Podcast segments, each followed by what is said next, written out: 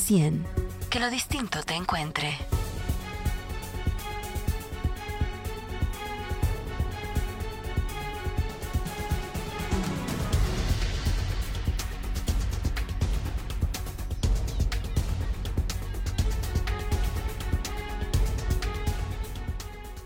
Oyentes con criterio, ustedes están enterados del caso de Carmela Jolonma Yat, señalada de haber decapitado a su esposo el 13 de marzo.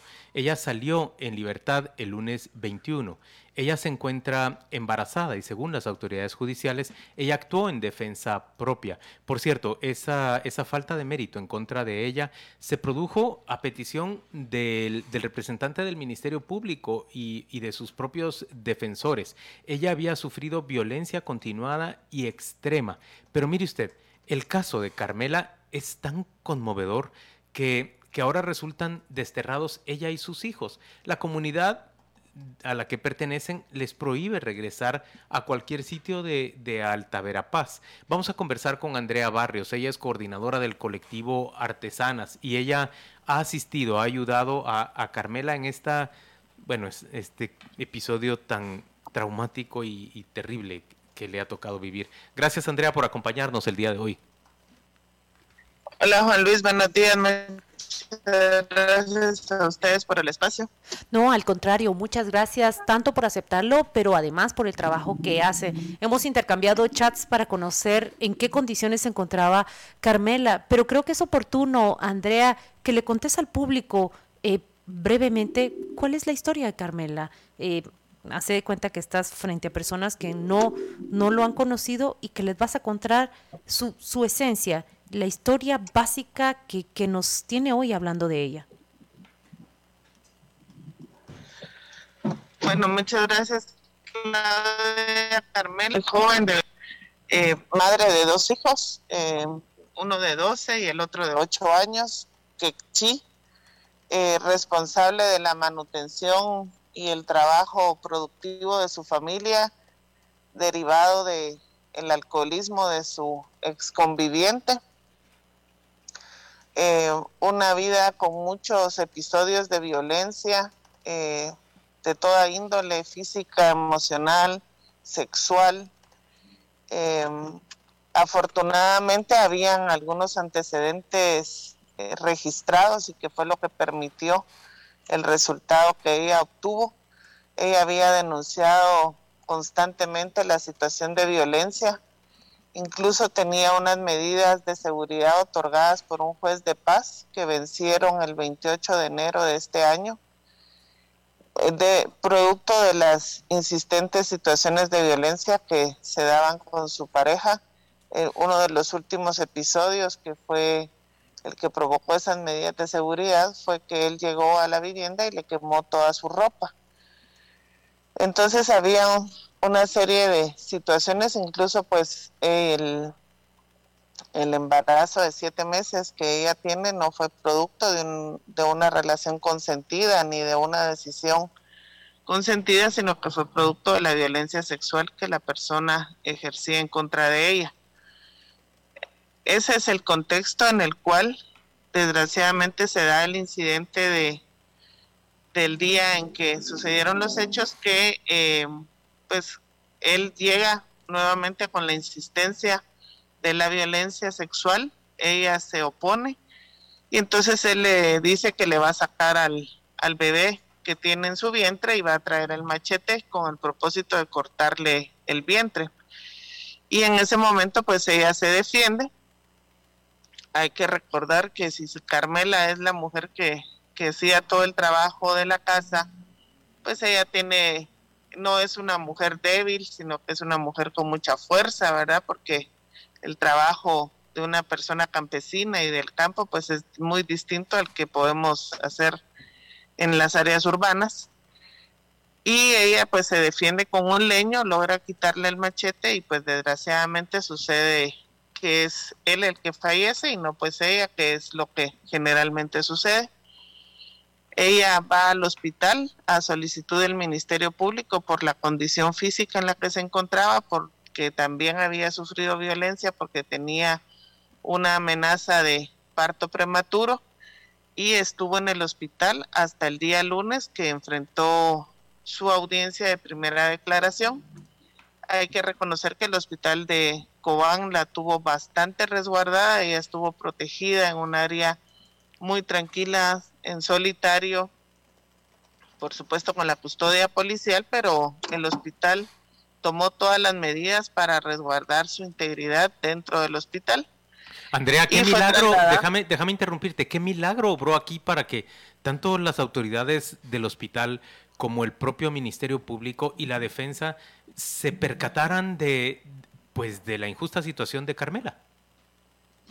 Bueno, yo creo que Carmela es una persona que se expresa muy bien en su idioma y ha hecho el esfuerzo también de hacerlo en español, aunque no es un idioma que ella maneje al 100%, pero nunca omitió detalles de la situación que había vivido, era evidente en su rostro, en sus condiciones, la situación de violencia que había vivido y además en el momento en que suceden los hechos es ella la que va a informar a las autoridades lo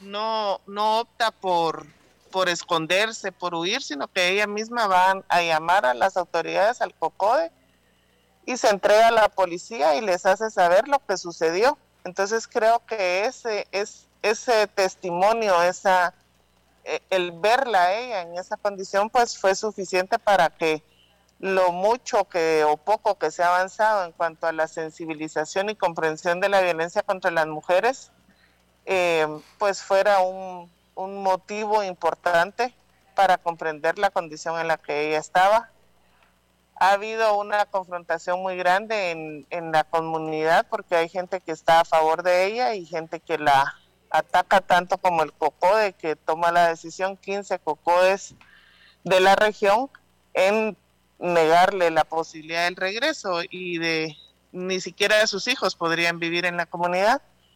Pero en, ante las autoridades yo creo que ha habido un trabajo importante en cuanto a la sensibilización y la comprensión de la problemática de la violencia contra las mujeres, porque fue eso lo que marcó. Nosotras estuvimos en el hospital hablando con los médicos, estuvimos en comunicación con la defensa pública a través del convenio que tenemos y por eso estuvimos tan de cerca apoyando el tema de la defensa de Carmela en nuestro trabajo en conjunto con la defensa pública penal. Y me parece que sí había mucha afectación en términos de de la problemática y la situación y lo lamentable del, del hecho que aconteció. Carmela, buenos días. Le saluda Jody García. Perdón, Andrea, perdón. Eh, quisiera saber qué fue lo que pasó en la audiencia y, y qué, impacto tuvo el hecho de que ella ya había denunciado muchísimo antes toda la, la violencia que ella estaba viviendo. Bueno, yo creo que el Ministerio Público hizo objetivamente su trabajo. Ellos pidieron una ampliación del plazo para realizar la investigación. La audiencia estaba primero fijada para el día miércoles eh, siguiente después de que habían sucedido los hechos. Sin embargo, el Ministerio Público pidió al juzgado una ampliación para poder ir y, y recaudar toda la información. Entonces, eh, cuando pues la audiencia se dio a puerta cerrada, que eso también es importante reconocer que la jueza no permitió que en el momento de la declaración de Carmela eh, estuvieran los medios presentes, ni ninguna persona, nadie pudimos estar ahí, solo quienes correspondían, ¿verdad? Y eh, ella hace su declaración, el Ministerio Público plantea la falta de mérito porque sabía de los antecedentes de violencia, se dio la tarea de recabar esa información y pues la defensa se suma a la petición de, del Ministerio Público. Hay que tener claro que esto no cierra al 100% el proceso, ¿verdad? Esta falta de mérito todavía deja una posibilidad que si la familia o, o eh, diera nuevos aportes a, para abrir una nueva investigación podría suceder. Esperamos que no sea así, que en un momento determinado el caso quede archivado definitivamente, pero fue a raíz de la declaración de Carmela que ella desde un primer momento le hizo saber a su abogada defensora que quería declarar, que en cuestión de una hora la, la había una resolución a su favor y en atención a esa problemática de violencia que ella había venido sufriendo por muchos años. Qué impactante porque no es a lo que estamos acostumbrados. Generalmente el acusado, el sindicado guarda silencio. Eh, estás describiendo Carmela así como una mujer fuerte, pero también hay que decirlo, suelen ser mujeres que callan delante de un tribunal, el, digamos un juzgado, una oficina, la presencia de abogados, toda la gente que le rodea, suele ser intimidante para expresarse. Em, tú estuviste cerca de este proceso, ¿qué fue lo que más te impactó cuando Carmela tomó la palabra? ¿Y qué sería lo que más impactó al juzgador que bastó una hora para que decretara, para que ordenara su libertad y su falta de mérito?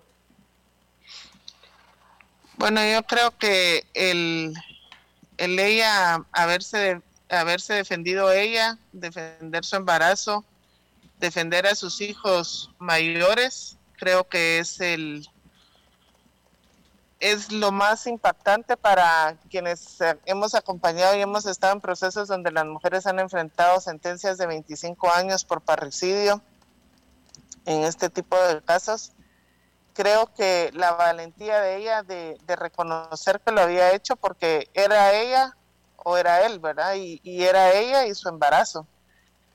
Entonces, a pesar de las condiciones en las cuales ella ha tenido que ir asimilando este embarazo, porque ella misma habla de que ese embarazo es producto de la violencia sexual y podría no tener una aceptación o un podría tener un conflicto con su maternidad, sin embargo ella lo defendió y lo defendió a este nivel.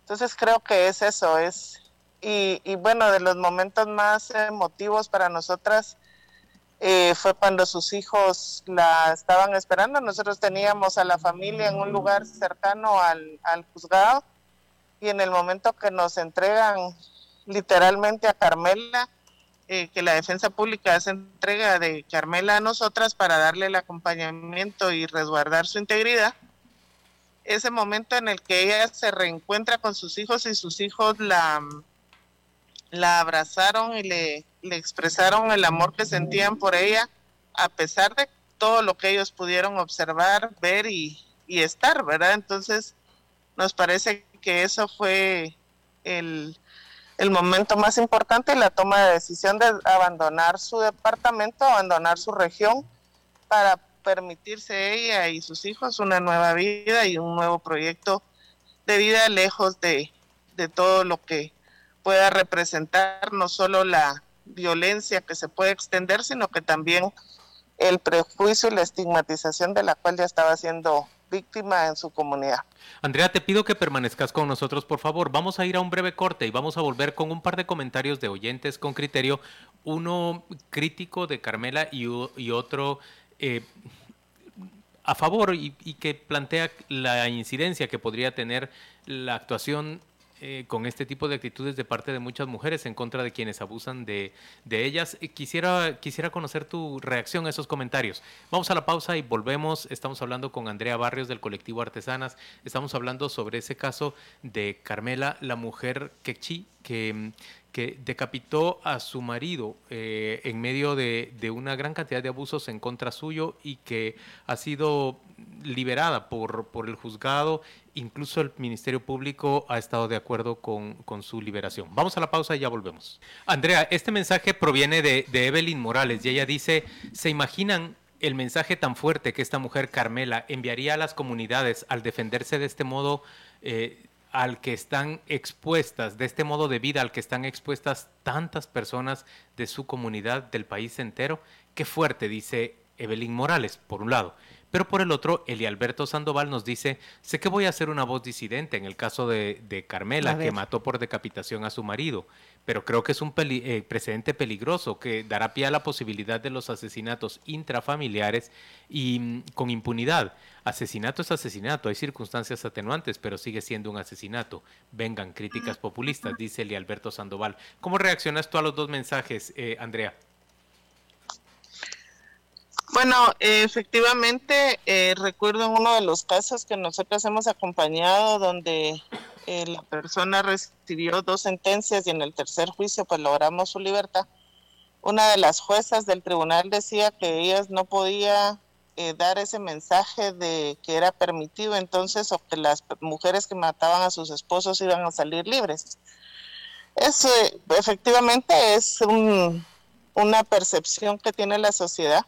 Sin embargo, estamos tan acostumbrados como sociedad que las muertes son de las mujeres y vemos las estadísticas que suben, suben y suben y que todos los años hay una serie de femicidios y en eso no, ya, ya ni nos detenemos a pensar en este tipo de situaciones de cuál es el mensaje que se manda de que los hombres estén matando a sus parejas, porque estamos ya acostumbrados, lo hemos vuelto parte de la vida, eh, ya no, no reparamos en ese tipo de casos, pero efectivamente cuando sucede al revés y es una mujer la que logra salvar su vida, pues entonces se, se pone esta situación angustiante de pensar que entonces todas las mujeres que sufran violencia van a a matar a sus parejas. Como lo dijimos afuera del tribunal y lo reiteramos, nosotros no queremos más Carmelas, no queremos mujeres sobrevivientes de violencia que lleguen al extremo de tener que matar a su conviviente, porque aquí hay dos cosas, es el duelo de Carmela, porque finalmente ella estaba casada con este señor y tenía dos hijos, es el, la frustración de no haber podido tener una familia como la que probablemente ella quiso en el momento que decidió abandonar su comunidad para irse a vivir con él. Y, y además es, es una película de terror que a ella la va a acompañar toda su vida. ¿no? hay una satisfacción, no hay una felicitación eh, hacia Carmela. Es un trauma. que la violencia contra las mujeres no llegue a esto no exista, pero que tampoco llegue a estos niveles tan terribles como lo que sucedió. Andrea, y también si pudieras explicarnos qué pasó para llegar hasta este punto, porque mencionabas al inicio que Carmela presentó denuncias y que incluso tenía medidas de seguridad. ¿Cuál fue la respuesta de las autoridades y qué tipo de apoyo recibió ella? Sí, aquí hay un tema importante y son los cocodes. Desgraciadamente, eh, a pesar de que hablamos de que es una comunidad de Cobán Alta Verapaz, hay que entender que es una comunidad que está a cuatro horas de Cobán. Entonces el acceso a la comunidad, el acceso a las autoridades es bastante difícil, cuesta 60 quetzales el pasaje para salir de esa comunidad al centro de Cobán. Solo hay un transporte que entra y sale un día, entonces el acceso de las mujeres a poder denunciar, a poder tomar acciones ante otras autoridades es muy difícil.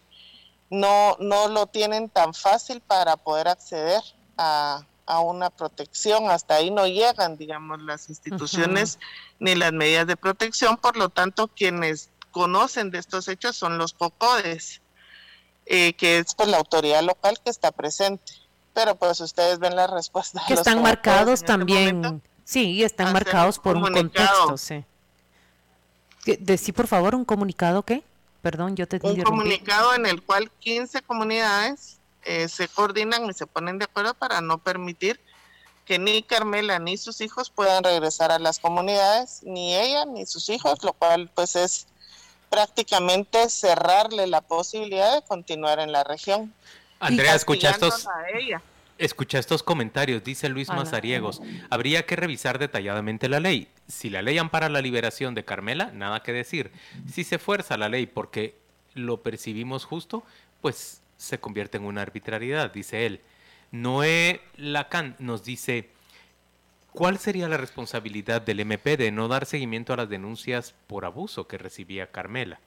Y Diego Coronado dice, asesinato en defensa propia, pero decapitación, dice él. O sea, no solo le cortó el cuello, sino que lo decapitó. ¿Cómo reaccionas a estos tres mensajes? Bueno, yo creo que las eh, causas de justificación están establecidas en el Código Penal y fue con base a este a, estas causas de justificación que ella logró la falta de mérito. Aquí no se está forzando nada, existen estas causas de justificación y en ese sentido el Ministerio Público con base a su objetividad hizo el planteamiento. Y el tema de la decapitación, yo he hablado varias veces eh, sobre el tema del uso del machete por parte de una mujer en una comunidad rural.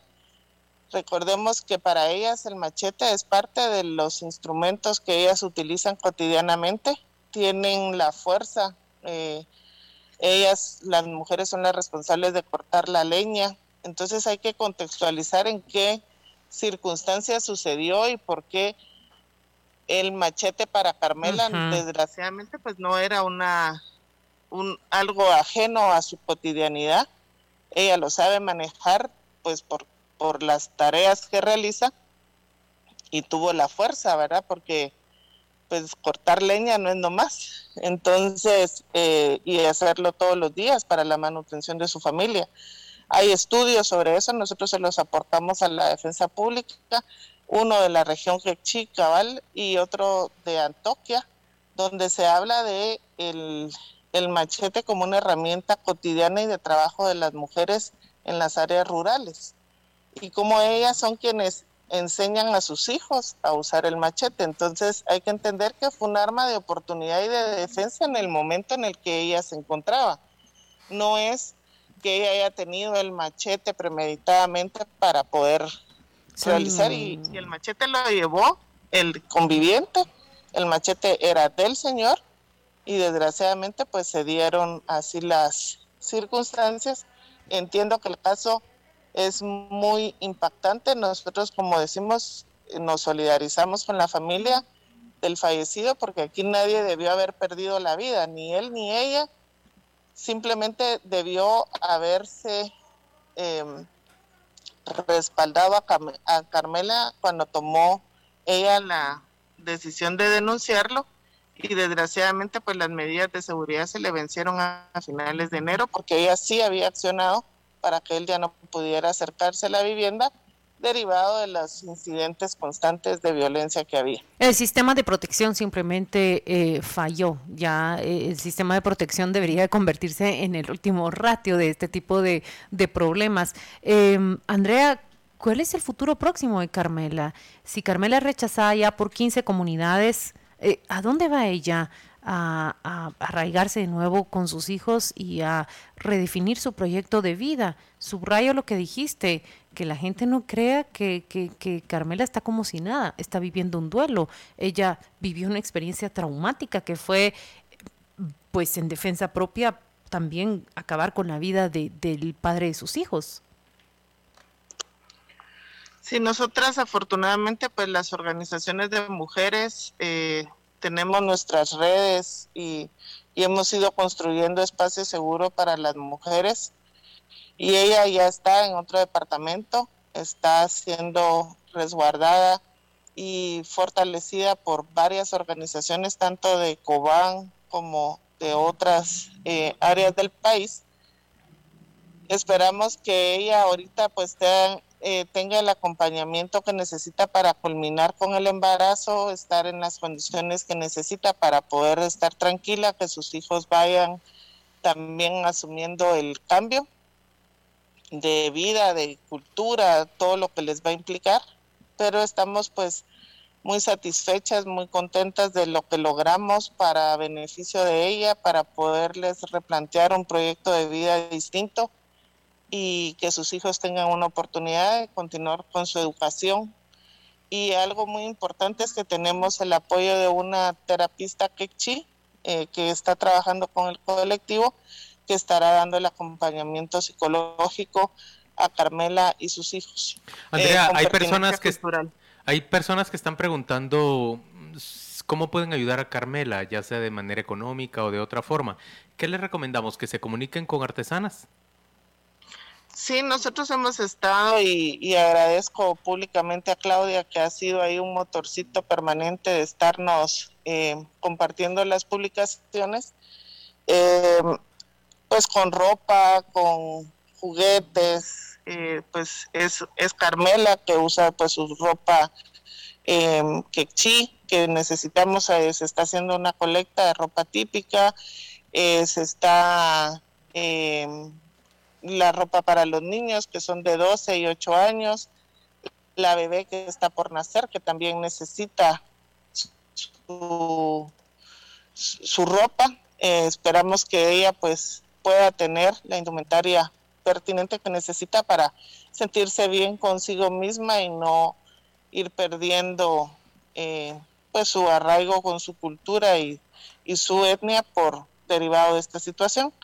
Entonces es lo que les hemos pedido, también pueden ser víveres eh, en este momento y pues conforme vaya pasando el tiempo y, ella vaya retomando un proyecto de vida, pues les estaremos compartiendo a través de Con Criterio cuáles son las otras formas en que se le puede apoyar, pero en este momento eso sería.